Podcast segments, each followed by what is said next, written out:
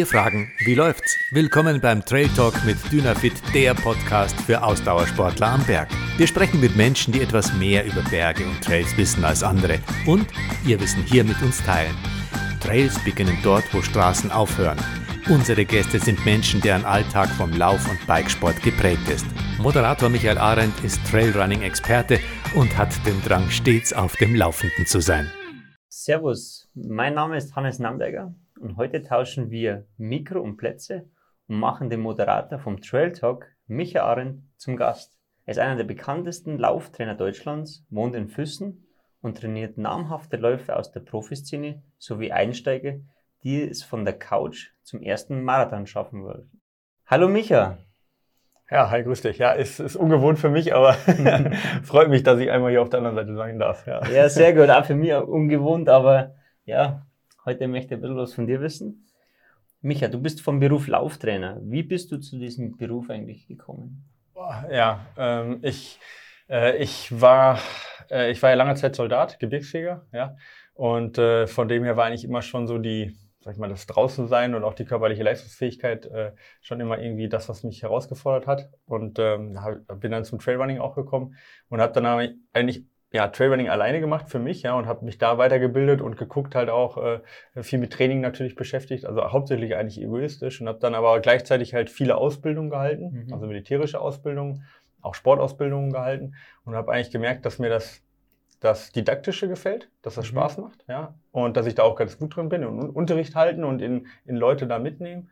Und auf der anderen Seite hat es mir aber auch gefallen, also hat mir der Sport einfach gefallen, dieses Puristische, dieses in den Bergen sein und dieses, diese Leistungsfähigkeit und dann dieses an die Grenzen gehen und, und mhm. auch, auch andere Menschen, also andere Soldaten damals an die Grenzen führen. Ja. Okay. Und ähm, Genau, und habe mich dann auch mehr in der Ausbildung ausgehalten dann, ja, in der, in der Phase, habe dann eine Kompanie auch geführt damals ähm, in der Ausbildung. Und ähm, das hat mir so viel Spaß gemacht, dass ich, also, dass ich dann gesagt habe, ich möchte das weitermachen, aber das war dann nicht alles für mich, sondern ich habe gesagt, ich möchte in meinem Leben auch noch was anderes machen, also nicht den klassischen Beamtengang mhm. irgendwie über durch die, durch die äh, ähm, Dienstgrade und alles vorgeben, sondern ich möchte noch mal irgendwie was Neues machen, was riskieren, was für mich alleine.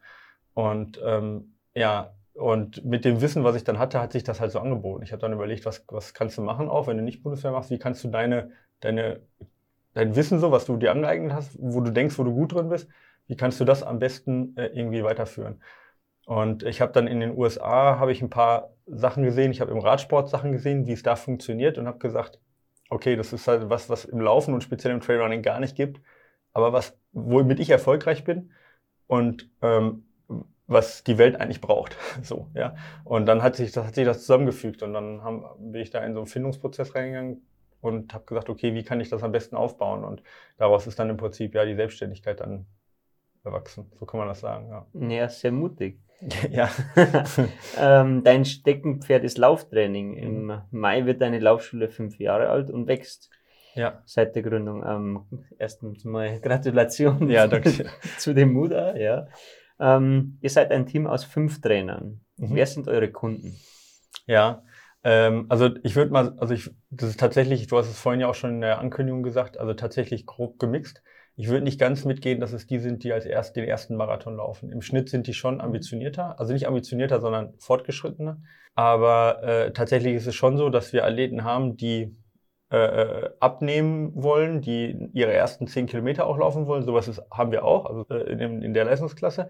Und das macht auch total viel Spaß, weil wir, weil wir da viel mehr Erlebnis, Erlebnisse auch haben. Wenn, wenn da ein Sportler oder eine Sportlerin halt äh, da zum ersten Mal halt so einen Halbmarathon finisht, so das gibt einen total viel zurück und das macht auch sehr viel Spaß. Ja, und dann auf der anderen Seite haben wir sehr, sehr viel leistungsorientierte äh, Trailrunner, sehr viel leistungsorientierte Ultraläufer äh, und natürlich auch Profis. Ja, also von dem her die ganze Bandbreite, aber eher, sag ich mal, der der große, sag ich mal, der große Bauch in der Mitte von der Gaußschen mhm. Normalverteilung, der ist eher so der Marathonläufer zwischen äh, äh bei den Männern so, sage ich mal, zwischen äh, vielleicht einer 240 und einer 340 so in dem drin. Da ist so, so von der Leistungsfähigkeit und dann viele Trailrunner und Ultra-Trailrunner. Aber von, von, mir aus würde ich sagen, mir ist es eigentlich fast egal, wie gut ein Läufer ist, muss ich ganz ehrlich sagen. Also ich trainiere gerne die Profis, weil ich meine, das sind tolle er Erlebnisse und es ist ein ganz anderes Level äh, der Zusammenarbeit auch. Aber ich trainiere auch gerne, sehr, sehr gerne komplette Anfänger, weil das so schön ist, wie viel du denen mitgeben kannst, weil die noch so wenig wissen auch und so, ja. Und weil du da Erlebnisse schaffst, die, die so frisch sind. Ich meine, ein Profi, der muss halt gewinnen, damit er sich toll fühlt. Und ein Anfänger, der ist schon glücklich, wenn er zehn Kilometer finisht. Und das gibt halt auch total viel. Ja. Und bestimmt einfacher als ein Profi. Äh, ja, also ich meine, es gibt, es gibt schwierige Leute und es gibt einfache Mhm. Leute, ja. Das ist beim Profis so, das ist bei den Anfängern so. Aber klar, von dem Anspruch her, vom Training her, Mhm. hast du beim Profi sicherlich eine, eine geringere so, äh, Fe Fehlermargin, weißt du? Also du darfst, nie, darfst nicht viel falsch machen, sonst Ja. gewinnt derjenige nicht. Du musst halt schon ziemlich alles richtig machen, damit du Erfolge feierst. Und beim Anfänger kannst du auch Fehler machen und ich meine, zum ersten Marathon kann, bringst du denjenigen dann trotzdem, auch wenn du ein paar Fehler machst, so. Ja, Aber viel richtig. Ja. Du machst vor allem viel richtig. ja ich hoffe doch. Ja, das ist doch der Anspruch. genau. Ja, schwieriges Thema, aber im Moment Corona-Pandemie. Mhm. Und ähm, was hat sich für dich jetzt persönlich während dieser Zeit verändert? Oh, für mich persönlich. Mm, Also, ich muss sagen, ich bin ja nicht derjenige, der oft draußen feiern geht. Ja? Und meinen Sport kann ich ja weitermachen. Also, das ist jetzt nicht das Problem. Ähm, klar, die Erlebnisse mit meiner Frau fehlen natürlich so ein bisschen. Ne? Essen gehen, auch mal abends rausgehen und so. Das fehlt mir schon. Auf der anderen Seite, was jetzt das Ganze persönlich-beruflich angeht, ähm, ist auf der einen Seite viel mehr Arbeit, weil ständig Neuplanungen da sind. Ja? Also, du hast ständig äh, äh, du äh, planst auf den Wettkampf hin und dann wird der Wettkampf verschoben und du musst wieder umplanen. Also du machst quasi drei, die dreifache Arbeit, weil du, weil du ständig neu planen musst, so, ja. Und dann kommt doch noch mal eine kurze, kurze Möglichkeit, doch noch einen Wettkampf zu laufen und dann wird der natürlich wahrgenommen oder kurzfristig ein virtuelles Event. Und dann bist du ständig am Umplanen. Also es ist deutlich mehr Arbeit im Moment.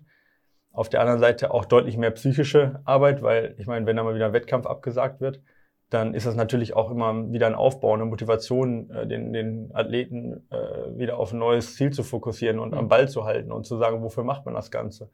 Ähm, und ähm, ja, das ist sicherlich auch anspruchsvoll. Ja, und dann fehlen mir natürlich auch die Erfolge. Ich meine, du bist jetzt letztes Jahr Pitztal noch gelaufen und hast es gewonnen. Der Moritz auf der Heide ist jetzt am letzten Wochenende, hat er in äh, Antalya äh, einen Trailrunning-Wettkampf gewonnen. Naja, und dazwischen hatte ich keinen einzigen Wettkampf im Prinzip von meinen Athleten. Und ich lebe da natürlich Mhm. auch davon, äh, von Erfolgserlebnissen. Ja. Also es ist ja auch schön für mich, wenn ich dann sehe, das Training Ja, wirkt und ich kann das teilen. Ja. Und genauso wenig wie die Athleten Erfolgserlebnisse haben, so habe ich als Trainer ja auch Erfolg, wenig Erfolgserlebnisse. Und das macht im Moment so ein bisschen zäh. Ja, genau. Aber es wird besser, hoffentlich. Es wird besser. Ja, genau. Ich habe schon gehört, ähm, die großen Wettkämpfe kommen wieder zurück. Ja, ich hoffe doch. Also ich meine, die, ja, die ganz großen Ende glaube ich Juni. schon. Ja. Hoffentlich. ja, ich hoffe. Ja, ja, Schauen wir mal. genau. Ja, schauen wir mal. Holen sich mehr Hobbyläufer professionelle Hilfe? Oder Mhm. werden es weniger Amateurläufer, seit Wettkämpfe nicht sicher stattfinden können? Mhm. Ja, ähm, also tatsächlich haben wir, ähm, wir waren bis auf einen Monat, glaube ich, waren wir komplett auch in der Corona-Krise ausgebucht und wir haben jetzt auch eine recht volle Warteliste bei uns. Also ich kann jetzt nicht sagen, dass wir da jetzt weniger Athleten haben. Äh, wir haben ein bisschen mehr Fluktuation. Also dass einige schon gesagt haben, boah, jetzt nehme ich mir eine Auszeit, ja, äh, weil ich, äh, weil ich jetzt für mich trainieren möchte, ich habe kein Ziel oder so. Aber dadurch, dass wir eine recht volle Warteliste hatten, konnten wir halt, hatten wir da so ein bisschen Fluktuation und dann hat sich das aber auch stabilisiert. Ähm, nee, ich würde das nicht sagen. Also die meisten Ultra-Trail-Läufer, die machen es ja aus Leidenschaft und nicht, weil sie ihren, äh, äh, weiß ich nicht, ihren Kollegen oder Kolleginnen irgendwie äh, beeindrucken wollen. Und das sind Läufer, die, die das halt aus Überzeugung und gerne machen. Also von dem her würde ich sagen, hat sich da eigentlich nicht viel geändert. Ja. Okay. Betreust du meist Profis oder auch Einsteiger bzw. Hobbyläufer? Ja, da hatte ich ja gerade schon ein bisschen was zu Mhm. gesagt. Also natürlich, ich meine, Profis gibt's ja weniger als, als Einsteiger, ja. Gibt es Profis? Ein paar. Naja, also wenn wir jetzt Profis Ja. äh, an der Leistungsfähigkeit festmachen, ähm, dann, dann würde ich dich ja auch als Profi jetzt bezeichnen, auch wenn du halt, Okay. äh, äh, ja, auch wenn du jetzt halt einen Job hast und man Profi jetzt, wenn man Profi definiert mit, der macht nur das und hat keinen anderen Job, dann, ja, dann gibt's Profis, dann betreuen wir auch Profis, aber das sind ein, zwei, ja. Mhm. Aber wenn man das jetzt festmacht an der Leistungsfähigkeit, ja, dann muss man dich auch als Profi festmachen, weil du halt in Deutschland der Beste gerade bist. Also wer, wenn, wer, wenn nicht du, also von dem her, ähm, ja, gibt's aber trotzdem weniger, vielleicht eine Handvoll Profis, die wir betreuen und wir haben insgesamt jetzt äh, so 250 äh, Athleten, also von dem her natürlich betreuen wir mehr, in Anführungsstrichen Hobbyläufer, ja. Klar, also man gibt's ja auch viel mehr. Also mit, nur mit Profibetreuung, wenn ich damit überleben wollte, Dann dann, du keine fünf Angestellten. da brauche ich keine fünf Angestellten und du wärst arm, ja. Oder Dynafit, wer auch immer zahlt dann, ja. Nee, aber das kannst du natürlich, äh, da musst du natürlich, Ja. wenn du sagst, ich betreue nur fünf Athleten oder zehn Athleten, und möchtest davon leben, klar, ich meine, dann musst du, dann musst Geht du, auf den Athleten fast gar nicht. Dass nicht in dem Bereich. Ja. ja. Also im Triathlon vielleicht oder, oder jetzt in anderen Ja. Sportarten geht das vielleicht, wo dann das Geld da ist, dass jemand halt auch mehrere tausend Euro im Monat zahlt fürs Training. Aber in, in dem, im Trailrunning ähm, geht es nur auch eben, indem man viele äh, Athleten betreut, die, die halt für sich trainieren und nicht Profi sind. Aber ganz ehrlich, wenn ich mir das aussuchen dürfte, ich würde das auch gar nicht wollen, nur Profis zu trainieren. Also Verstehe ja, habe ich gar keine Lust drauf. Ihr seid echt anstrengend, nein, im Ernst. Aber nee, aber wie gesagt, die Erlebnisse, die Vielfalt ist halt toll. Ja. Und gerade im Ultra-Trailrunning, weißt du, diese Erlebnisse, Mhm. wenn jemand so einen Etappenlauf schafft oder so einen Wüstenlauf oder zum ersten Mal 100 Kilometer Lauf, weißt du, Mhm. das ist so eine Emotion, Ja. die, die, ist, die ist ja nicht weniger, als wenn du äh, irgendwie einen äh, Pitztal gewinnst oder so. Die gibt einem ja genau das Gleiche. Kennt ja. ja jeder von uns selber, weil so haben wir auch angefangen. Eben. Ja. Und so war es für mich, ja, also beim ersten Rennen, dass ich das überhaupt schaffe, das war der größte Erfolg und meistens ist für die Leute auch viel mehr wert, als wenn ihr als Erster durchs Ziel lauft. Genau, eben, ja. Und, und vor allen Dingen, ich meine, weißt du, wenn du Dritter wirst oder so, dann, dann bist du halt sauer, so, weißt du? Also dann bist du halt schlecht drauf Ja. oder sagst halt, ah Mist, ich habe mir mehr ausgerechnet oder das haben wir schlecht gemacht. Ja. Sag mal, für einen Hobbyläufer, äh, da kannst du halt viel, viel tiefere und sichere Erlebnisse auch schaffen. Und bei den Profis ist es halt auch, sag ich mal, da, da hast du mal ein gutes Rennen, mal ein schlechtes Rennen und so. Und, und also wie gesagt, ich möchte da nicht tauschen. Beides ist wichtig, beides ist Ja. cool. Ja, und das passt so. Super. Wie du damals angefangen hast als Trainer, Mhm. hättest du dir gedacht, dass die Nachfrage so groß werden könnte? Ähm, ja, kurze Schon. Antwort schon, ja, sonst hätte ich es nicht gemacht. Also ich habe ja gesagt, ähm, dass ich, dass ich mir das in den USA angeguckt habe, was es da gab schon, also wie die Nachfrage Mhm. in den USA ist, auch im Ultra-Trail-Bereich. Und ähm, war mir, habe ja selber auch ein paar Erfolge gefeiert, obwohl ich ja über 40 Stunden damals schon gearbeitet habe äh, und gesagt habe, hey, wenn, ich, wenn das bei mir so funktioniert, funktioniert es auch bei anderen. Und ich war mir eigentlich sicher, dass dieses Geschäftsmodell funktioniert, aber vor allen Dingen auch, dass die Nachfrage, äh, dass man damit die Leute überzeugen kann, weil ich mir sicher war, dass das auch nicht irgendein, äh, sag mal, so eine vorgeschobene Geschichte ist, so du musst denen was vormachen oder du musst denen irgendwas verkaufen, was eigentlich kein Produkt ist oder was keiner braucht. Sondern ich war von vornherein und bin weiterhin davon überzeugt, dass das Produkt so gut ist, dass es den Preis locker wert ist. Und wenn ich davon nicht überzeugt wäre, dann würde ich es nicht machen. Also von dem her, ja, ich würde sogar sagen, dass ich, ich bin jetzt immer noch davon überzeugt, dass die Nachfrage deutlich steigt, äh, wenn nicht nur mehr Trailrunner da ist, sondern wenn immer mehr auch überzeugt werden, dass es äh, die, das Erlebnis Trailrunning und auch die Wettkämpfe halt noch schöner macht und, und ja, äh, äh, ja, und dass es sich halt einfach lohnt. Und dann, glaube ich, steigt auch noch weiter die Nachfrage, ja.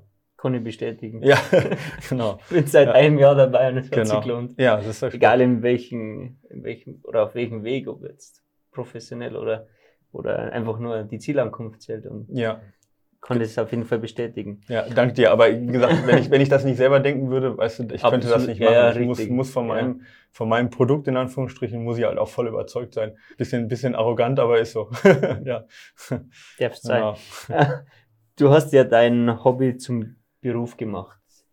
Dadurch hast du vielleicht ein bisschen weniger Zeit für dein Hobby, aber fehlt es dir denn? Ähm, na gut, ich, also ich meine, ich bin jetzt 38, ne? Äh, da ist jetzt dieser Bereich Ultra Trailrunning, sage ich jetzt mal, oder gerade auch noch die Mhm. kürzeren Distanzen, kommen wir irgendwann auch zu dem Punkt, wo du sagst, um jetzt da noch eine Leistungssteigerung zu haben, musst du unheimlich viel investieren. Und das geht halt nicht mit einem 60-Stunden-Job. Also von dem her äh, bin ich an dem Punkt, der jetzt sowieso, egal ob ich den Job machen würde oder ein anderer, kommt dieses pro professionelle Laufen in Anführungsstrichen oder dieses wettkampforientierte Laufen ja irgendwann mal zum Punkt, wo du sagst, okay, Top 5 ist jetzt, kann ich mir das, kann ich so nicht mehr leisten, sondern das Ganze geht eher in den Hobbybereich, Erlebnisse schaffen, ankommen, gerne lange in den Bergen sein und vielleicht noch ein paar persönliche Ziele erreichen. So viele, wie viele unserer Athleten ja auch. Und ähm, von dem her würde ich sagen, hat sich das ein bisschen geändert, sicherlich, die Ausrichtung des Hobbys. Aber was ich nicht sagen würde, dass ich das Hobby zum Beruf gemacht habe, weil, weißt du, draußen in der Natur laufen gehen, wenn ich alleine draußen in der Natur laufen gehe, das hat so wenig damit zu tun, wenn ich hier mit, vor dem Rechner sitze und irgendwelche Graphen analysiere. Das ist zwar die gleiche Sportart und ich liebe beides, aber da ist fast kein Überschneidungspunkt. Ich kann die Erfahrungen, die ich draußen sammle und die ich bei dem Wettkampf gesammelt habe, die kann ich, ähm, die kann ich teilen, die kann ich benutzen. Aber fragt man äh, einen Huber von den Huberburm, äh, ob ein Vortrag über Klettern das gleiche ist wie Klettern, dann wird er dir auch sagen, nein, das hat nichts miteinander zu tun, das ist was, die gleichen Bilder, aber das eine ist Vortrag halten, das andere ist Klettern. Und so ist es bei mir halt auch. draußen für mich laufen ist mein Hobby und hier drin ist halt Leute trainieren und beides macht mir Spaß, aber es, das, das eine ersetzt nicht das andere und macht das andere auch nicht kaputt. Ja. Deshalb ist es ja wahrscheinlich so wichtig, dass du beides gut kannst und beides gemacht hast. Sowohl im Trailrunning erfolgreich warst und weißt, was da draußen los ist, aber das Trainings technische gut rüberbringen kannst. Ja klar, also das erfordert natürlich schon beides. Mhm. Also du musst, wenn du darüber redest, musst ja auch die eigenen Erfahrungen gemacht haben. Und das ist auch hier wichtig. Also alle unsere Trainer haben 100 Meilen Transalpine Run gelaufen. Also es gibt keinen, der jetzt nicht irgendwie äh, einen Transalpine Run oder zum Beispiel 100 Meilen schon gelaufen ist. Also jeder hat eins von beiden auf jeden Fall schon gemacht. Ja. Und also nur mal als Beispiel. Also ich würde jetzt keinen einstellen, der ein guter Trainer ist, aber gar keine Erfahrung hat. Also das muss schon, okay. muss schon zusammenspielen. Das Wissenschaftliche, das, ähm, das theoretische Können, Sportwissenschaftliche und auf der anderen Seite auch die Erfahrung. Also das muss schon zusammenspielen. Aber jetzt ganz persönlich für mich, was das Erlebnis angeht, was das Hobby angeht, ähm, äh, also ist es für mich jetzt nicht so, dass, dass, dass, dass die Tätigkeit hier das Hobby irgendwie äh, beeinträchtigt hätte negativ. Auf keinen Fall. Also ich habe immer noch genauso viel Spaß draußen und ich kann auch laufen, ohne ständig mal mich zu analysieren. Also ja, ich kann auch noch gut. genießen. Ja. Ich kann auch einfach in der Natur sein und nicht auf den ja. Pulsgurt gucken. Ja. Oder auf den Pulsuhr. Ja. Auch das geht. Ja. genau.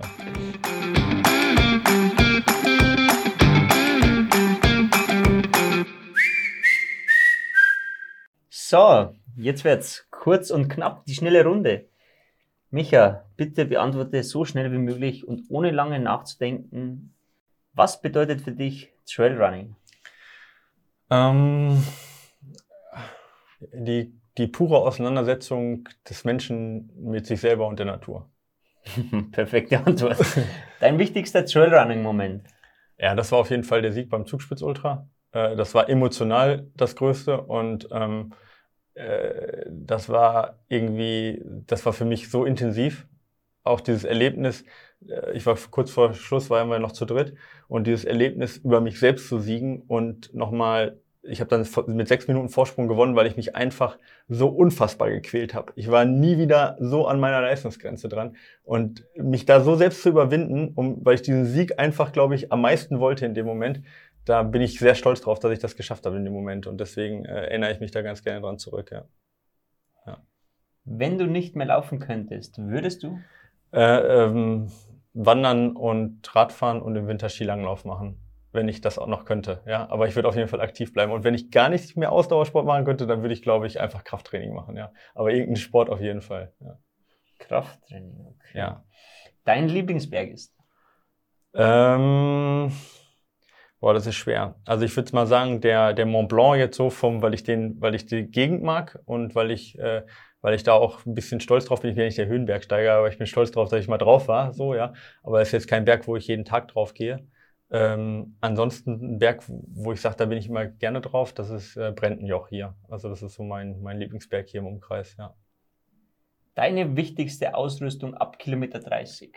Äh, Stöcke deine Leibspeise ab Kilometer 30? Boah. Habe ich jetzt so gar nicht. Ich versuche das immer mit, mit so Gels und sowas durchzuziehen. Ähm, vielleicht Cola, wenn man das als Leibspeise so nehmen möchte, äh, dass ich das mir dann gönne, dann am Ende, ja. Gute Wahl. Deine Frau findet Trailrunning. Ja, sie macht selber, also von dem her offensichtlich nicht schlecht, ja. ja. Dein Lieblingssport in 20 Jahren?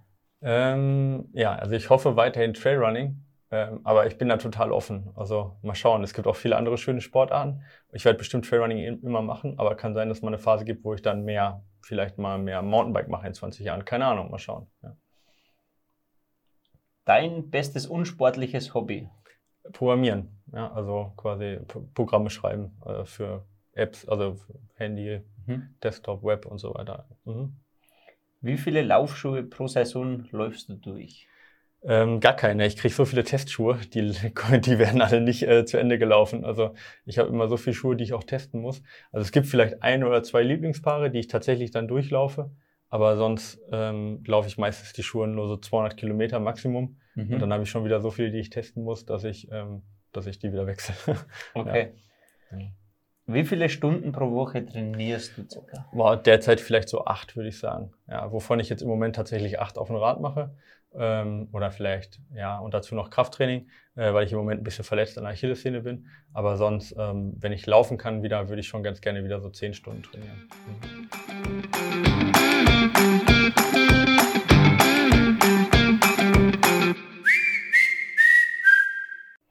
So, Micha, kommen wir zum nächsten Thema. Jo. Wer braucht denn einen Trainer? Profisportler versus Hobbysportler. Jetzt sagen wir einfach mal, ich gegen einen Anfänger, der wo jetzt. Äh, Achso, ich dachte du gegen einen Profi. Achso. Was ist der Unterschied zwischen mir und zwischen einem Laufanfänger? Okay. Ähm, erzähl uns einfach mal dazu. Ja. Ähm, also ich würde sagen, halt ein Profi braucht auf jeden Fall einen Trainer. Ähm, da gibt's glaube ich, kein Vertun, weil, ähm, also ich, ich wundere mich immer, welche guten Läufer zu uns kommen, ohne Namen zu nennen. Ja? Äh, und ich meine da jetzt nicht nur dich in, in, der, in dem Falle oder nicht, nicht dich in dem Fall, aber welche zu uns kommen, wo ich mir das Training angucke und sage, krass, wie ist der so gut geworden mit dem Training. Ja? Also es gibt viele Profis, die echt schlecht trainieren und wo nochmal 5%, 10% drin wäre, wenn man das optimiert. Also von dem her würde ich sagen, Profis mal auf jeden Fall oder alle, die, die Profi werden wollen und darunter sind. Die auf jeden Fall. Und beim Hobbysportler, da kommt es natürlich ein bisschen drauf an. Also ich würde jetzt sagen, eigentlich lohnt es sich auch für jeden. Wenn man guckt, wie viel Geld man in diesen Sport reinsteckt, dann ist eigentlich, und wie wenig Zeit man hat. Also man hat, oder die größte Knappheit ist ja eigentlich immer die Zeit. Und wenn ich zehn Prozent mehr aus der Zeit rausholen kann, dann wie, wie viel ist mir das wert? Das muss man halt auch fragen. Ja. Und wenn man dann noch jemand hat, an der, der die Fragen beantworten kann, die man hat, wo man nicht auf jeden Mist reinfällt, äh, der irgendwo in der Werbung äh, äh, erzählt wird und dann mal wieder 300 Euro für irgendeinen Mist ausgegeben hat, sondern wenn man jemand hat, der fragt, hey, wie sieht denn da, wie sieht denn da die wissenschaftliche Seite aus? Ist das zu empfehlen? Dann kann man sich da auch viel Ärger und viel Mühen sparen. Also da muss man sich fragen, wie viel ist mir diese ganze Geschichte wert? Ratschläge zu geben, keine Fehler, nicht oder weniger Fehler im Wettkampf zu machen. Das heißt auch mal den Hauptwettkampf eben, obwohl man gut trainiert hat, nicht komplett in den Sand zu setzen, weil man vielleicht zu schnell angegangen ist oder falsch gegessen hat oder sonst irgendwas. Ähm, und auf der anderen Seite äh, mehr aus seiner Zeit rauszuholen. Und das, wenn man das halt alles aufrechnet, ja, dann würde ich sagen, ist es eine ganz gute Invest, sich einen Trainer zu holen. Ja. Ähm, der, der oder diejenigen, die es nicht brauchen, würde ich sagen, sind die, die sagen, eben, ich möchte eine maximale Freiheit haben äh, und ich, äh, ein vorgegebener Plan stresst mich so sehr, dass mir das Trailrunning keinen Spaß mehr macht. Weil das ist nicht das, was wir wollen. Wir wollen halt, Trailrunning muss weiterhin Spaß machen. Es ist nicht nur das Hobby, sondern auch für dich muss es Spaß machen. Sonst machst du es nicht und sonst trainierst du nicht und gehst nicht an die Grenze. Und wenn sich das nicht vereinbar lässt, dann äh, vereinbaren lässt mit einem Trainer, dann ist ein Trainer falsch, definitiv. Und das ist auch bei manchen so und das ist auch völlig in Ordnung. Aber für alle, wo das nicht gilt, würde ich sagen, ist es insgesamt ein guter Benefit eigentlich. Ja. Auf eurer Homepage zeigt ihr als erstes Slogan, um, we don't do easy. Ja. und die, die, Leute wirklich mit diesem Versprechen vom, äh, die Leute vom Sofa oder was sagt dieser Satz mhm. genau? Ja, also wir haben, wir haben da lange überlegt, ne? Ähm, wir saßen da, ich kennst du das Bighorn in Chamonix? Sagt ihr das was? Ja, ja, klar. Sagt dir schon was, oder? Da saßen wir nämlich ja. drin, also das ist so ein Pub in, in Chamonix. Und da saßen wir drin und haben halt echt äh, stundenlang überlegt und wir hatten so ein paar Auswahl. Und dann haben wir, äh, haben wir uns dafür entschieden, das war in Chamonix im Bighorn, dass wir uns für diesen Satz entschieden haben. Ja, vielleicht ein bisschen bei, bei ein paar Bier zu viel, keine Ahnung, aber auf jeden Fall äh, war uns das, war uns das sehr wichtig, dass wir uns, bis, dass wir mit dem, der Satz sollte aussagen, was uns ausmacht. Wir hatten vorher überlegt, zum Beispiel ähm, äh, so, ein, so ein Satz wie ähm, Train smarter, run faster, so im mhm. Englischen. Ja.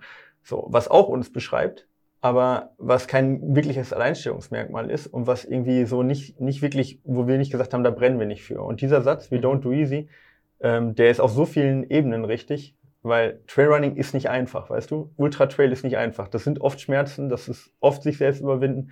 Unser Training ist nicht, wir machen dein Training total easy oder bei uns äh, macht es total Spaß und äh, überall sind Gänseblümchen und, äh, und Regenbogen und sonst was. Nein, Training ist manchmal hart und manchmal macht es auch keinen Spaß. Und wir sind nicht diejenigen, die dir versprechen, dass es leicht wird. Wir sind nur diejenigen, die dir versprechen, dass die Härte sich auszahlt, so, ja. Also, das ist das auf der einen Seite. Und auch unser Verständnis vom Ultratrail zu sagen, wir machen uns das, also unsere Sportler machen es sich nicht einfach. Das ist die, die eine Sicht. Aber auf der anderen Seite auch ein Versprechen von uns an die Sportler, dass wir uns das selbst nicht einfach machen. Wir gucken uns jede einzelne Einheit an. Wir analysieren das Ganze. Wir bilden uns ständig weiter und äh, wir machen uns das auch in der Analyse nicht einfach. Und das ist also da auch der, das Versprechen drin, du machst es dir nicht einfach, sonst wärst du kein Trailrunner geworden, aber wir machen uns das auch nicht einfach. Und ja, wir holen die Leute nicht vom Sofa ab damit und das wollen wir auch gar nicht. Aber wir wollen denjenigen Versprechen geben, die halt eben bereit sind, halt eben sich das selber auch nicht einfach zu machen. Und genau, und da haben wir gesagt, okay, das ist der Satz, der vielleicht nicht das 0815 Marketing so äh, bedient, mhm, mhm, aber der uns und unsere Athleten vor allen Dingen auch gut charakterisiert, ja. Und vielleicht auch motiviert. Ja, genau. Und genau. auch motiviert, auch wenn es mal schwer ist zu sagen, ja. Ohne bestätigen. Ja, ja. da, da, da fühle ich mich auch wohl, da, da fühle ich mich ja. auch irgendwie, da kann ich mich mit identifizieren. Ja. So. ja. Absolut richtig, ich kann es nur bestätigen. ja, genau.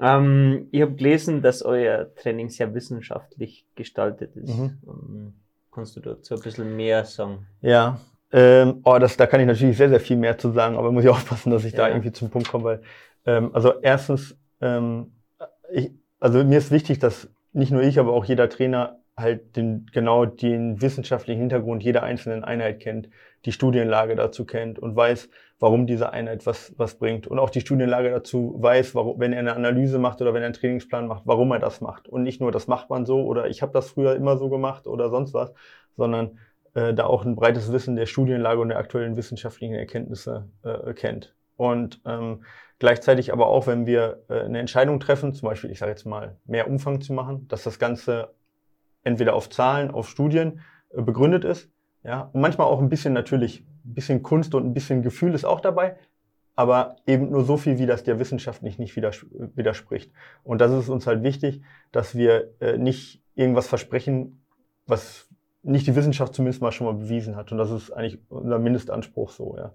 Und ich würde sagen, darauf kann man, das, das ist der kleinste gemeinsame mhm. Nenner. Mhm. Und dazu gehört natürlich dann auch Weiterbildung und dass wir uns halt mit vielen äh, Wissenschaftlern auch auseinandersetzen und, und so weiter. Aber genau, das ist uns wichtig, dass wir nicht einfach eine Einheit machen, weil wir sagen, die habe ich früher schon immer so gemacht, sondern genau, dass das einen Hintergrund hat. Okay. Ähm, zum Beispiel, ich trainiere jetzt, schon seit einem guten Jahr bei dir und mhm. ähm, auch dir zu verdanken, dass ich jetzt seit letzter zum Beispiel Pitztal gewonnen habe, Meierhofen, ähm, Dünnerfeld Trail Run 3 und ja, ähm, auf jeden Fall dieses Training bei dir sehr viel gebracht hat.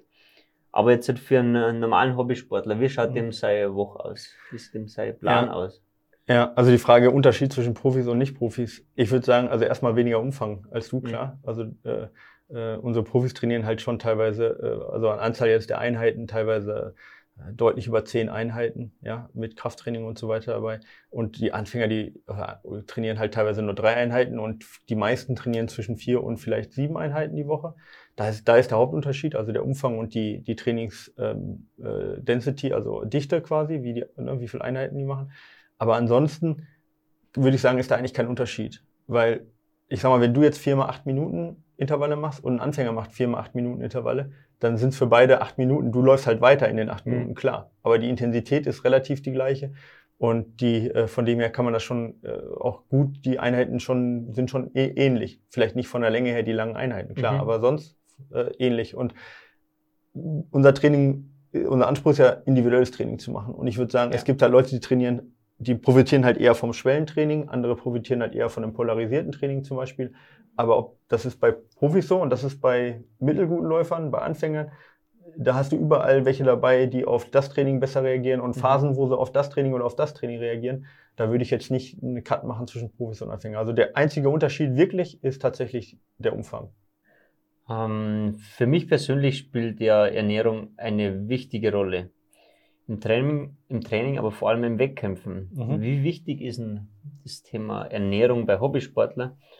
Und wie kannst du jetzt einen normalen Kunden oder Läufer äh, da in dem Thema beraten? Ja, also erstmal, wir, wir haben unsere Grenzen auch von dem, was wir abbilden können mit fünf, mit fünf Trainern. Ja, das einfach, wir machen, wir machen auch nur das. Also jeder hat seine Spezialisierung. Wir haben welche, die, äh, zum Beispiel Kim, die hat äh, jahrelang äh, auch äh, so äh, eher biomechanisch gearbeitet, Laufanalysen auch viel gemacht und so. Da ist sie jetzt Expertin drin. Ja, das können wir anbieten. Aber wenn, es gibt auch Bereiche, zum Beispiel Sportpsychologie, ja, wo wir jetzt keinen ausgeprägten ähm, äh, Experten haben oder auch in Ernährung, wo wir zwar alle in unserer Trainerausbildung oder Sportwissenschaftsstudium Ahnung gekriegt äh, haben oder auch wo wir auch Erfahrungen haben, aber wo wir jetzt zum Beispiel nicht hingehen können und eine komplette Ernährungsberatung zum Beispiel geben können für jemanden, der jetzt abnehmen möchte oder Diabetes mhm. oder sonst irgendwas. Und da dann suchen wir da Experten, zum Beispiel die Caroline Rauscher, die sehr viele Profis, äh, nicht nur im Trailrunning-Bereich, sondern viele Olympioniken, äh, Triathleten auch, äh, Sebastian Kienle zum Beispiel und so weiter betreut, ja. Ähm, und dann arbeiten wir mit denen zusammen lieber, als anstatt wir sagen, hey, wir sacken jetzt auch nochmal hey, 100 Euro dafür ein und erzählen was, wovon wir nicht Experten sind. Ähm, und dann arbeiten wir mit denen zusammen und bringen das in unser Training rein, ja. Was aber natürlich bei uns dazugehört, ist natürlich absolut die Wettkampfernährung, ja, weil die ist ja, die ist halt super wichtig für den Wettkampf die auszuprobieren, die zu erarbeiten, zu gucken, wie viele Kohlenhydrate sind notwendig, welche Ernährung passt da. Ähm, da ist natürlich jeder sehr, sehr individuell, aber das muss man sicherstellen und da können wir auch unterstützen. Aber jetzt, wenn jemand eine spezielle Allergie hat zum Beispiel oder abnehmen möchte oder Kranken Krankheiten hat, dann sagen wir, hey, okay, lass uns lieber mit Profis zusammenarbeiten, die da noch mehr Ahnung haben als wir. Und dann telefonieren wir mit denen und sprechen das mit denen ab und dann können wir eigentlich so die beste Leistung bringen. Ja, also. ja perfekt, klingt gut neues Thema oder anderes Thema, mhm. mentales Training. Ja. Wie kannst du da weiterhelfen, weiterhelfen ja. oder was versteht man eigentlich unter mentalem Training? Ja, ja, also wir haben ja äh, auch die Eva Sperger bei uns als äh, äh, Athletin, die, ähm, die ja äh, Psychologin auch ist, mit der ich mich auch viel darüber unterhalte und auch viel gelernt habe von ihr schon so. Ich habe ja, also äh, ich habe auch mal Ausbildung zum Mentaltrainer gemacht, aber man muss da auch sagen, auch da gibt es einfach Qualitätsabstufungen. Wenn jetzt jemand wirklich eine Blockade hat, okay, also ähm, dann kann man, und, und, und der hat wirklich ernsthafte auch psychologische Probleme, dann maße ich mir nicht an, Psychologe zu sein. Aber mit meiner Erfahrung jetzt und mit dieser Mentaltrainerausbildung kann man schon viel helfen. Ich gebe mal ein Beispiel. Angenommen, du schaffst einen Wettkampf nicht, okay? Dein erst, du hast noch kein DNF, soweit ich das jetzt im Kopf habe, richtig? richtig? Ja. Angenommen, du hast dein erstes DNF, okay? Und das macht für dich einmal Klick und du sagst, Mist, scheiße, jetzt habe ich mein erstes DNF. Und dann beim nächsten Mal machst du eine Blockade und du hast wieder ein DNF, okay? So, und dann kommst du vielleicht in so einen Strudel rein, wo du, wo mhm. du, wo du Selbstvertrauen verlierst und wo du es nicht mehr hinkriegst. Und da braucht man nicht unbedingt direkt einen Psychologen für, sondern da kann man auch die Erfolge wieder langsam zurückbringen. Zum Beispiel könnte man anfangen und sagen, hey, wir machen jetzt mal drei 15 Kilometer Wettkämpfe, wo ich weiß, da steigst du nicht aus, weil es sind ja nur 15 Kilometer, aber dass du wieder in Rhythmus reinkommst, auch wieder die Wettkämpfe zu schaffen. Oder man arbeitet mehr mit Visualisierung, ja, das ist das ist Gespräch halt vor allen Dingen wichtig, also zu gucken, woran liegt das, auch Selbstvertrauen zu geben. Und dann können wir das Training dazu anpassen, dass wir sagen halt, wir geben in dieser Phase halt auch keine Einheiten, die vielleicht demjenigen nicht gut tun, weil er da seine Schwächen hat. Verstehst du? Wenn, dass, dass in den Trainingseinheiten wieder Erfolge da sind und dass man in so einer Phase vielleicht nicht unbedingt die Schwächen trainiert, die, wo, wo, wo der oder diejenige dann sagt, oh mein Gott, äh, jetzt jede Trainingseinheit quäle ich mich raus und, und das tut weh und immer, immer Misserfolg. Das ist in so einer Phase dann halt auch genau kontraproduktiv. Dann musst du eigentlich ein Training machen, wo du die Stärken trainierst, auch wenn das vielleicht physiologisch nicht das Beste ist, aber psychologisch notwendig, damit der Athlet oder die Athletin halt wieder ähm, äh, Selbstvertrauen gewinnt und wieder die Einheit schafft. Also von dem mhm. her, ne, also wenn wirklich ernsthafte äh, psychologische Erkrankungen, da, da sind wir raus und dann empfehlen wir zum Beispiel an Eva weiter, die das hervorragend macht. Ähm, und, und arbeiten dann mit ihr zusammen. Hm? Sehr gute Läuferin ist. Und selber, und, selber äh, genau. beste Ultraläufer in Deutschland ja. ist, ja. Aber ähm, bei so welchen Sachen, klar, aber das ist auch so individuell das Thema, aber da haben wir auch viel Erfahrung und wir setzen uns auch ständig zusammen und beraten solche Themen und äh, dann, dann finden wir da schon Lösungen. Nicht, nicht innerhalb von einer Woche oft, aber über, über ein paar Wochen finden wir da schon immer dann Lösungen. Und da gibt es interessante Fälle jetzt so, wo ich nicht drauf eingehen möchte, ja, ja äh, aber die wir dann lösen konnten, ja. worauf wir auch dann stolz sind und was dann auch das ausmacht, wenn dann danach auf einmal wieder ein Erfolg dasteht, weil das sind dann schon die Erfolgserlebnisse, die man als Trainer hat. Ja. Aber es ist einfach ein wichtiger Teil vom Trailrunning, weil ohne geht null. Ab, ja. Ich sage jetzt mal Kilometer 50, da entscheidet einfach der Kopf und das ist dann der entscheidende Faktor, ob es du jetzt ins Ziel schaffst oder nicht. Total. Weil da tut am Schluss jedem alles weh und ja, ja wie du vorher gesagt hast, dein ähm, größter Erfolg war es gegen die anderen zwei, dann sechs Minuten rauszulaufen. Wahrscheinlich war da das Mentale ist Entscheidende. Genau, ist nicht messbar, kann man nicht, kann man nicht sagen, aber ohne diese mental und die sechs Minuten, also dass es nicht zwei waren, das ist auf jeden Fall mental, weil ich ziehe weg, guck nach hinten mhm. und denke, Mann, ey, du kannst das Ding gewinnen. Mhm. Ich habe einen totalen Boost und die beiden hinten denken, oh, Kacke, der zieht weg, das wird heute ja, nichts. Genau. Und dann werden aus einer Minute werden so schnell allein durch das mentale sechs Minuten. Aber ich meine, wem erzähle ich das? Ja, genau. Du, du, du, du ziehst auf einmal durch ohne Ende und ja. hinten ist dann die Motivation weg ja, ohne, ohne äh, äh, diese, diese Kraft geht's nicht. Du hast ja. selber ein paar wichtige Wettkämpfe bestritten. Mhm. Ähm, was ist dir so in Erinnerung geblieben? ja, also Zugspitzultra hatte ich ja schon gesagt. Mhm. Eiger war eine ganz tolle Sache, weil ich mich da früh verletzt habe ähm, und dann trotzdem noch irgendwie Neunter geworden bin und lange Schmerzen hatte und die trotzdem überwunden habe. Das war auch cool. Dann ja einfach, ich liebe den Transvulkanier, bin ich zweimal gelaufen, leider ja. nie ohne Probleme. Äh, aber einmal zumindest unter einer 8,30. Ich meine, du bist jetzt deutlich unter 8 gelaufen, aber, aber ähm, trotz der Probleme zweimal und Transvulkanier ohne Probleme ist, glaube ich, auch nicht möglich. Aber, ich gebe dir recht, ja. ja. also von dem her, da bin ich super stolz drauf und ähm, das nehme ich auf jeden Fall als Erinnerung mit. Ähm, aber ansonsten auch ja, das Training, weißt du, diese Selbstverständlichkeit, halt mal 140 Kilometer zu laufen, ähm, das ist schon eine Erfahrung, die ich auch, die ich auch mitnehme. Ja, genau. Bleibt einem überhaupt nur, bleiben überhaupt einem nur die Rennen in Erinnerung, wo man richtige Schmerzen gehabt hat? Nee, würde ich nicht nee? sagen. Nee, also ich habe ich würde sagen, im Rennen bleiben einem die Momente, wo man Schmerzen hatte, in mhm. Erinnerung. Ja. Aber ich habe auch äh, Rennen, also eigentlich habe ich ja nie ein Rennen, wo keine Schmerzen dabei sind. Also ich meine, es gibt ja kein Rennen, wo du gar keine Schmerzen hast. Egal ob ein 10 Kilometer Rennen oder, oder ein Ultra-Trail. Sagen wir mal selten, ja. ja. Ja, genau, selten. Also, aber ich würde sagen, es sind nicht diejenigen, wo die Schmerzen am schlimmsten sind, die du dann nachher am meisten ja. in Erinnerung hast. Also ich habe auch Rennen, wo ich sage, das ist insgesamt gut gelaufen, wenig Schmerzen gehabt. Und also zum Beispiel auf Madeira hatte ich mal so eins da hatte ich we wenig Schmerzen. Aber klar, ich meine, da bin ich auch, da hatte ich den Philipp Reiter damals knapp vor mir. Ja, der hat mich um elf Sekunden geschlagen, ja, das war ziemlich ärgerlich, ja.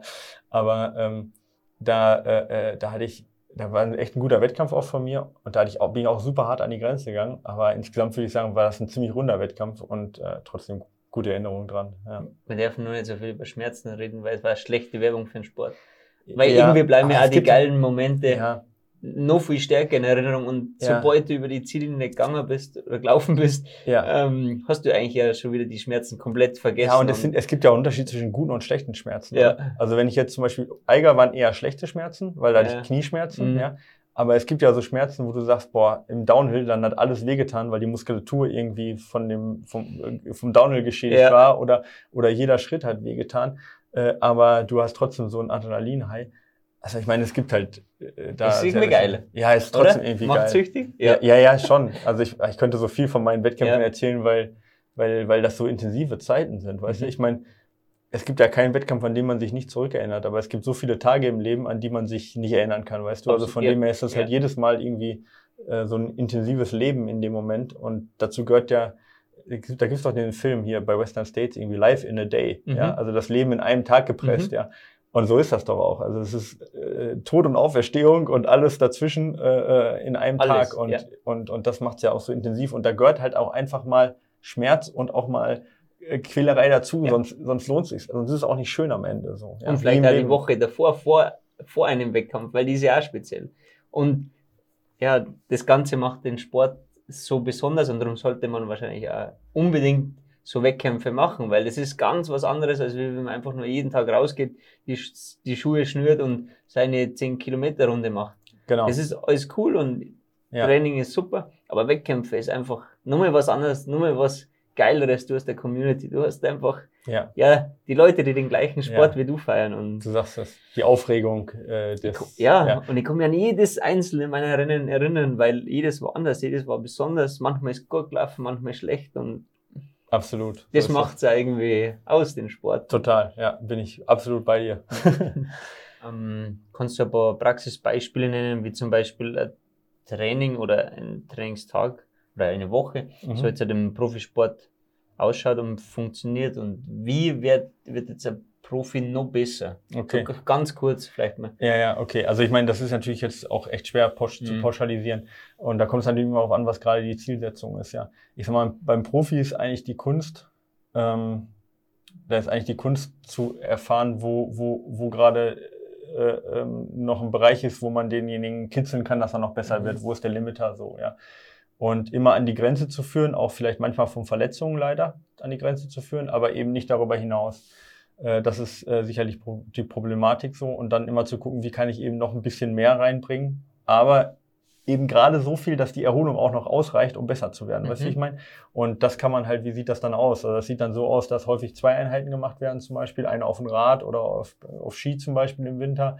Dass man versucht, so den Umfang zu maximieren, dass man ähm, äh, viel Umfang am Wochenende auch in Doppeleinheiten zum Beispiel reinpackt, guckt, dass die Gesamtumfang da äh, passt und dass man dann aber genauso gut nochmal ein, zwei Reize zum Beispiel, also spezifische Reize hat oder sehr intensive Reize hat in der Woche, wo man dann zuschaut, dass trotz des ganzen Umfangs die Erholung da ist, um diese Einheiten mhm. da gut zu machen. Und das bedeutet halt, das, das ist halt auch bei jedem ein bisschen unterschiedlich, ja, wie viel Erholung not, notwendig ist und so weiter. Aber ich sag mal, vom Trainingsplan sieht das dann schon aus, meistens sieben Tage äh, oder sechs bis sieben Tage Training in der Woche, kommt auf die Phase ein bisschen drauf an.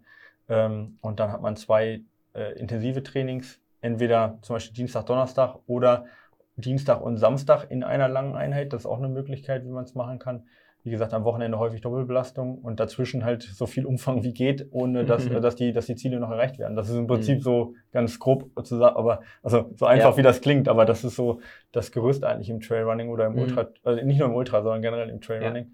Ja. Ähm, aber welche, in, welche intensiven Einheiten, ob eine zweite oder eine dritte intensive Einheit notwendig ist, ob man das als Doppelbelastung oder als Einfachbelastung macht, ob man Sportart spezifisch trainiert oder äh, ähm, sehr breit aufgestellt ist, in welche Sportart man macht.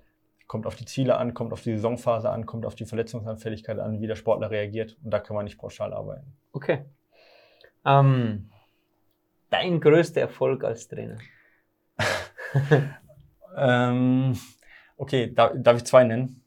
Darfst du? Okay, ähm, also auf der einen Seite würde ich sagen, ich, ich hatte mal eine äh, Sportlerin, also ich hatte jetzt falsch, ich habe eine Sportlerin, also ist immer noch mal eine Sportlerin, aber die hat äh, den Gobi-March gefinisht, also die Gobi, äh, die Gobi-Wüste, ja. äh, so einen Etappenlauf.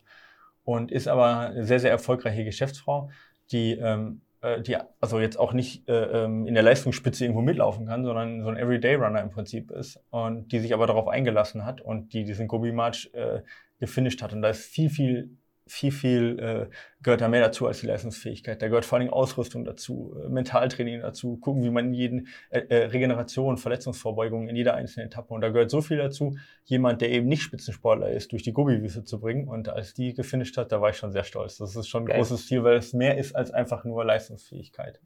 Ähm, das äh, würde ich mal auf jeden Fall sagen. Und dann würde ich sagen, Evas äh, Großglockner-Rekord, weil die Zeit einfach der Hammer war. Ja. Und das lief einfach von vorne bis hinten so gut, dass ich sage, okay, oft weißt du als Trainer nicht, wie viel bin ich denn jetzt wirklich gewesen? So, weißt du, da weißt, sagst du, ich bin einer, der dann auch manchmal sagt, naja, ohne mich wäre es auch vielleicht gegangen. So, ich bin immer selbst, selbstkritisch. Aber da bin ich mir sicher, bei, bei dem Erfolg bin ich mir sicher, Aha. dass das Training funktioniert hat, weil das war so eine richtig, richtig gute Zeit. Und das ist so rund gelaufen. Und ähm, ja, da bin ich schon stolz drauf, ja. dass das so gut geklappt 2019? hat war das? Ja, es war 2019, genau. Und dritter Gesamtrang mit Männern verglichen. Genau, mhm. genau. Dritter Gesamtrang ja. bei den Männern auch. Und den Rekord, den Streckenrekord um eine Stunde geschlagen ja. äh, von der äh, Christine Berglund, die ja, auch äh, Läuferin ist. Also, Klar. Mhm. Ähm, genau. Aber ich hoffe, dass, das, dass ich in, einer, in einem Jahr anders sage, dass ich ein anderes auch sage. Wir werden sehen, ja. Mal schauen. Also es sind ja noch jetzt ein paar, hoffentlich dieses Jahr und nächstes Jahr. Das, das soll nicht das Ende der Fahnenstange sein, aber im Moment ist es das, worauf ich am Stolz bin. Ich wünsche es dir. Ja, ich hoffe doch. Ich wünsche es euch allen. Ja. genau.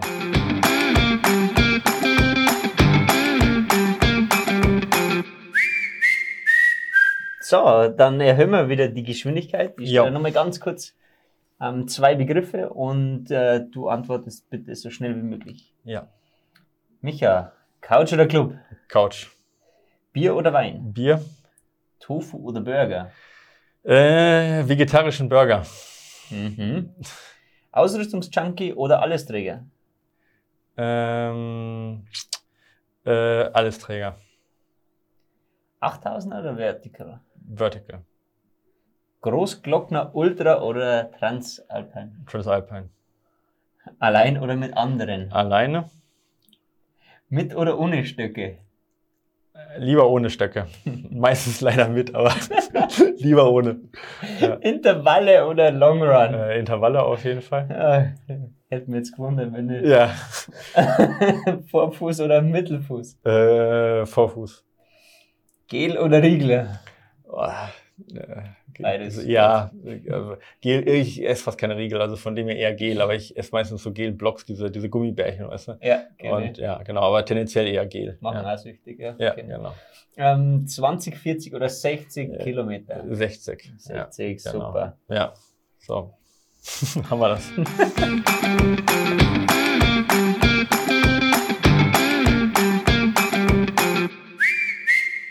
So, dann kommen wir zum äh, letzten Thema. Mhm. Denkst du, dass der Profisport im Trailrunning in Zukunft noch klarer definiert wird oder ähm, es einfach nur noch bestimmte Wettkampfformate geben wird? Ähm, ich glaube, also was jetzt die Profiserien angeht, ähm, da glaube ich das schon, dass sich einige wenige durchsetzen werden. Ob das jetzt Golden Trail Series oder Sky Runner World Series ist zum Beispiel, das wird man sehen. Aber da wird, das wird sich sicherlich nicht ohne Ende aufblähen lassen mit Spartan Trail Series und dann vielleicht nochmal eine dritte und vierte, fünfte Serie. Also das wird schon irgendwo zur besten Auswahl irgendwie vielleicht dann da kommen, das glaube ich schon. Ansonsten sieht man aber auf der anderen Seite, dass es ja jetzt zum Beispiel mit Backyard Ultra äh, mit diesem Format oder jetzt auch gerade in der Pandemie gab es gibt ja auch äh, ganz interessante andere Formate, äh, die, also so virtuelle Formate, äh, FKTs auch, die da eine Rolle gespielt haben. Ich glaube, im Hobbybereich wird sich das nicht so klar definieren. Im Profibereich, auch was die Weltmeisterschaften angeht, wird das sicherlich in den nächsten zehn, zehn Jahren also es, nicht, nicht ganz beim Wort nehmen, aber ist so zumindest meine, meine mhm. Prediction, wird äh, schon, äh, äh, jetzt im Moment bläht sich alles noch auf, aber es wird auch, es wird auch irgendwann wieder spitzer werden und dann klarer definiert werden im Profibereich, wer jetzt sich Weltmeister nennen kann, ja. welche Serie sich durchsetzt und so weiter. Weil es einfach auch gerade zu viele Serien und Kategorien und Weltmeisterschaften auch gerade gibt und Eben. eigentlich keiner mehr durchblickt, oder? Eben, ja, so ist das ja. Und ähm, ich meine, ich würde schon sagen, also ich, ich würde mir jetzt schon behaupten, dass ich schon grob durchblicke, aber oder schon gut durchblicke. Aber ähm, ja, aber es ist halt, äh, ist auch für die Sportler nicht schön, weil äh, dadurch, Richtig. du kannst nicht, es gibt nicht den einen Lauf, außer jetzt vielleicht im Ultratrail den UTMB, aber sonst gibt es gerade im, im Bereich 40 Kilometer, äh, da gibt es kaum die, die eine Serie, wo alle laufen. Du hast welche, die laufen Skyrun World Series, du hast welche, die laufen ähm, äh, ähm, zum Beispiel Golden Trail Series, du hast welche, laufen eher die Weltmeisterschaften. Und ich meine, man hat es ja gesehen, wenn sich Kilian irgendwo anmeldet, dann melden sich direkt 20 an weiter für den Lauf, weil die sagen, jetzt kann ich endlich mal gegen Kilian laufen. Oder ein Jim Wormsley, der sich äh, auf gut Glück bei Segama angemeldet hat, weil er gesagt hat, äh, ich weiß, der Kilian ist die letzten fünf Jahre da gelaufen, die Wahrscheinlichkeit, dass ich da gegen ihn laufen kann, ist hoch, ich melde mich einfach da an. Und das ist irgendwo schade, dass du, dass es nicht so eine Serie gibt, wo die besten Läufer wirklich sicher jedes Mal gegeneinander kämpfen und ich glaube, das wird sich aber auf Dauer irgendwo bilden. Dauert vielleicht noch ein paar Jahre. Ja. Und dann meldet sich Kilian nicht beim UTMB heuer an. Ja, vielleicht macht das ja noch. Ich meine, das ist ja auch äh, wahrscheinlich nicht. Ja.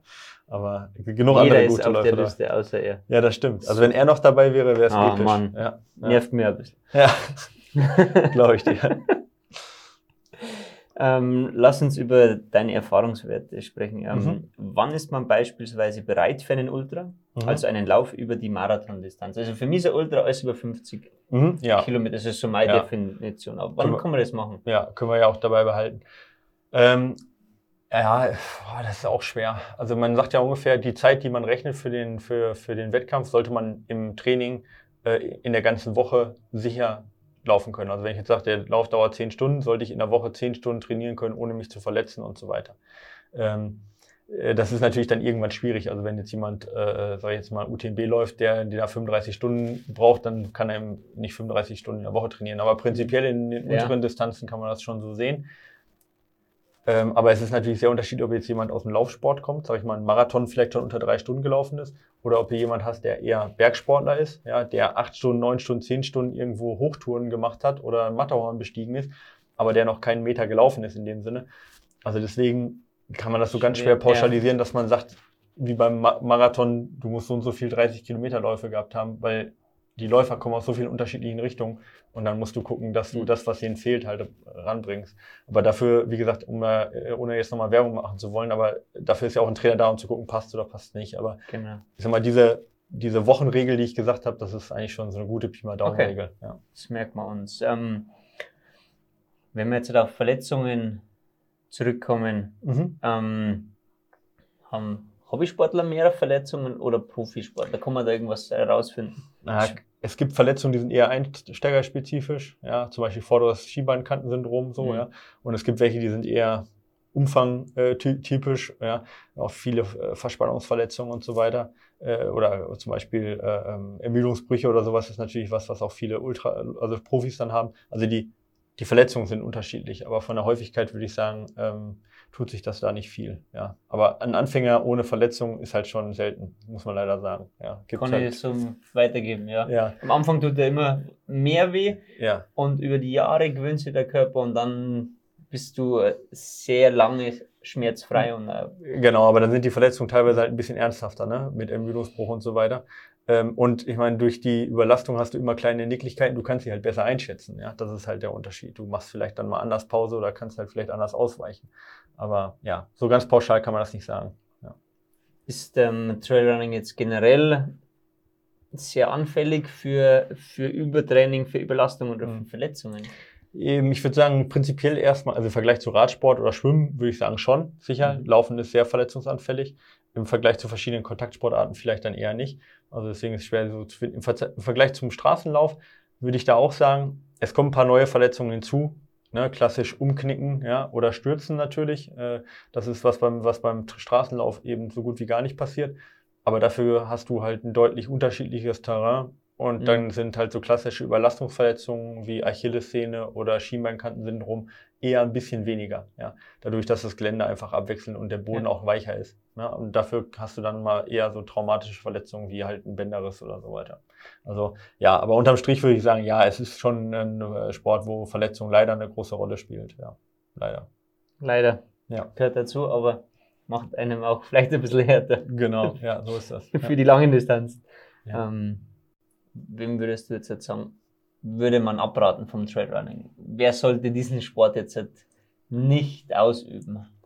Komm mal, das ist eine blöde Frage, aber ja, also, eigentlich jedem, den der Arzt nicht abrät, sag ich jetzt mal. Okay, ja, ja würde ich sagen, dem, dem, dem kann man das raten. Also wenn der Arzt, wenn man zum Arzt geht und der Arzt sagt, aus verschiedenen Gründen, ja. äh, also gesundheitlichen Gründen, rate ich Ihnen, keinen Sport in dem Bereich zu machen, okay. Aber allen, die da vom Arzt ein Go kriegen, ist super Sport, ja. Aber jetzt haben wir zum Beispiel einen, einen Anfänger und das mhm. ist eine sehr wichtige Frage. Wie soll ein Anfänger mit diesem Sport beginnen? Mhm. Was macht der am Anfang? Ja, ähm, sich ein bisschen frei machen auf jeden Fall von dem, von dem Druck, dass man laufen muss unbedingt immer, dass man, äh, dass man gut ausschauen muss dabei.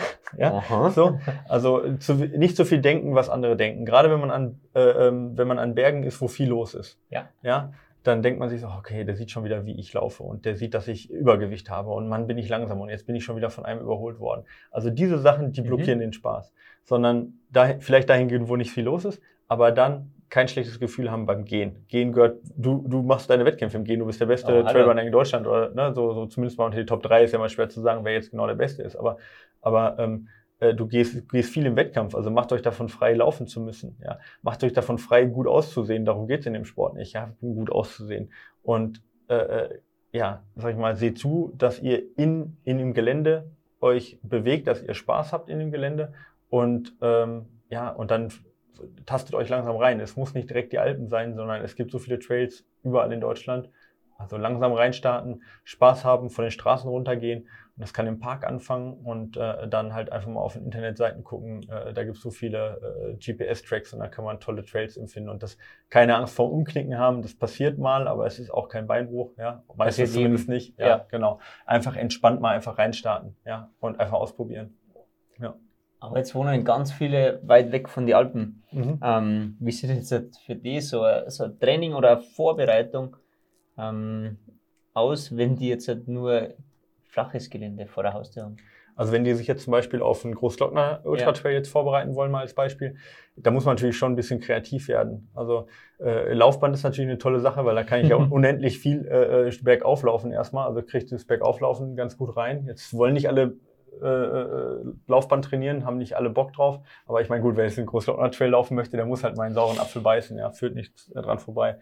Ähm, also da kann man mit dem Laufband was machen. Ich meine, dazu ist Deutschland eigentlich das Land der Mittelgebirge. Ja? Wenn man jetzt nicht gerade irgendwo in Flensburg wohnt, dann ist es doch innerhalb von zwei Stunden Umkreis gibt es eigentlich fast überall, oder jetzt sag ich mal so Nordost, Mecklenburg-Vorpommern, aber sonst gibt es eigentlich überall Berge. Ja? Sei es von, also sei es in Osnabrück, Schwarzwald, Erzgebirge, äh, Harz, ähm, äh, Spessart, also überall gibt es irgendwo in Deutschland eigentlich Berge und das ist eigentlich ganz schön. Wir haben nicht wie in den USA äh, äh, so äh, Weiten, wo es, wo es nur flach ist. So. Sondern bei uns gibt es immer überall Berge und man kann mit kleinen Bergen auch, auch in den Harburger Bergen in Hamburg, kann man schon äh, tolle, tolle Einheiten noch machen. Und da muss man ein bisschen kreativer sein, öfter hochlaufen. Aber was vor allen Dingen auch eine große Herausforderung ist, das Downhill-Laufen. Einmal technisch natürlich, aber auch von der speziellen Muskelbelastung. Weil das mögen die Muskeln nicht ganz, diese exzentrische Belastung, dieses Abstoppen. Und da kann man dann zum Beispiel mit Krafttraining äh, weiterhelfen. Da gibt es tolle Kraftprogramme, die wir auch, äh, also die wir auch haben, also die wir anbieten quasi oder zum, zum Kaufen anbieten, aber auch die wir unseren Athleten natürlich dann in Training mit reinschreiben, ähm, wo man sehr gut auch vom Krafttraining her die Voraussetzungen schafft, ähm, um, um äh, dann in den Alpen, Großglockner und so weiter auch zu bestehen. Man muss aber kreativ werden, ja. Also das ist funktioniert, also auch Radfahren ist zum Beispiel gut. Radfahren mit einem hohen Gang. Wenn ich jetzt beim Laufen bergauf, wenn ich da feststelle, okay, ich habe so ungefähr äh, 75 äh, äh, Schritte pro Minute und ich trainiere auch im Rad mit 75 Tritten, äh, mit der gleichen Intensität weiß ich, dass ich ungefähr die gleiche Kraft aufbringe und somit habe ich äh, eigentlich ein gutes Krafttraining, äh, was dem teilweise näher ist, zumindest vom Kraftaufwand näher ist, als wenn ich jetzt mit 90 Schritten laufen würde, mal als Beispiel. Also da muss man halt, muss man ein bisschen kreativ werden, aber das geht schon alles. Also ich meine, die meisten aus Deutschland, also die wir trainieren, die kommen aus dem Flachland ne, und fahren dann im Wochenende mal ins Mittelgebirge und ansonsten, ja, geht muss das schon. mit dem Berg halt öfter hochlaufen. Genau, ja. Ist also so, ja. ist auf jeden Fall möglich und auf jeden Fall mal ein Test wert, sowas zu probieren. Auf jeden Fall. Ja, und ja. das Erlebnis halt in den Alpen zu laufen, ist ja. halt auch noch was ganz Besonderes. Ja, ja super. Ähm, meine Fragen hättest du jetzt alle beantwortet. Ja, ähm, prima. hättest du jetzt halt noch irgendwas hinzuzufügen, was Einsteiger oder die Hörer da draußen unbedingt über diesen Sport und über dich wissen sollten? Ja, über mich glaube ich jetzt mal nicht. Da haben wir jetzt viel drüber geredet. Ähm, über den Sport ähm, ich würde sagen, also äh, dieses, was mich, vielleicht was mich ein bisschen stört oder was ich denke, wo, yeah. ist halt so ein bisschen dieses Geltungsbewusstsein manchmal. Also ich glaube, dass es, dass die Leute sich ein bisschen frei machen sollten, ein bisschen mehr von Social Media, ein bisschen mehr von, was denken andere von mir? Muss ich, bin ich äh, schlechter, weil ich vielleicht nicht die größte Distanz laufe, so von dem, von dem, vom angebotenen äh, Spektrum, sondern einfach mehr den Trail und sich selber oder auch gerne den Wettkampf und sich selber in den Vordergrund äh, rücken. Und dann schafft man deutlich entspannter zu leben und deutlich viel, viel mehr Spaß am Sport zu haben, als die Bestätigung über andere zu suchen. So, das ist sicherlich eine Lebensweisheit, die schwer ist umzusetzen, aber, aber ich glaube, dass, dass das dem Trailrunning gut tun würde, wenn wir nicht zum Triathlon werden, wo, wo man versucht Absolut. eben äh, als, als erstes, sag ich mal, seine, seine Ironman-Zeit äh, äh, zu droppen, sondern wo man, wo man eigentlich durch seine Erlebnisse und durch seine, durch, durch seine Erfolge gegen sich selber, weißt ja. du, dass man, dass man die nach außen trägt und nicht unbedingt die Zeiten. Ich glaube, das und ja, das, das, das würde ich jedem mitgeben, da ein bisschen entspannter zu sein, was Social Media und so angeht. Ganz, ganz wichtig, weil, aber es ist ja schon ein bisschen so der Fall, dass der Trailrunning-Sport ähm, für alle gemacht ist und da jetzt halt es kein Abspecken oder kein Hervorheben der Elite und der, der hinteren Starter gibt, sondern alle Leute werden da wirklich gleich behandelt. Ähm, nur dass halt der eine schneller ins, ins Ziel kommt und der andere ein bisschen langsam. Aber dennoch ähm, ist es, die, für mich ist zum Beispiel die größte Leistung, wenn jemand dann in äh, 24 Stunden einmal die Zugspitzrunde schafft. Mhm. Und ja. ich finde es viel krasser, als wenn es in 11 Stunden schafft, weil ja. der einfach viel länger unterwegs ist. Und das ist für mich meistens so ähm, die krassere Leistung. Ja, ja der hat viel, ganz andere Probleme, die du nach elf genau. Stunden noch gar nicht hast. Ja, genau. Äh, gebe ich dir hundertprozentig recht, das macht unseren Sport auch aus und das müssen wir uns halt bewahren. Das genau. ist das, was ich meine. Ganz ja. richtig. Genau.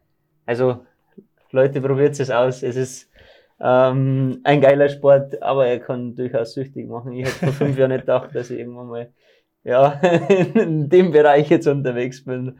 Ja, aber es hat sich gelohnt, es war der richtige Weg und ja, Michael, ich sage vielen Dank. Das war eine dir. sehr ja. angenehme Stunde und ich habe viel erfahren, was ich noch nicht gewusst habe, obwohl du mal drinnen bist. Und ja, vielen Dank. Danke dir, Hannes.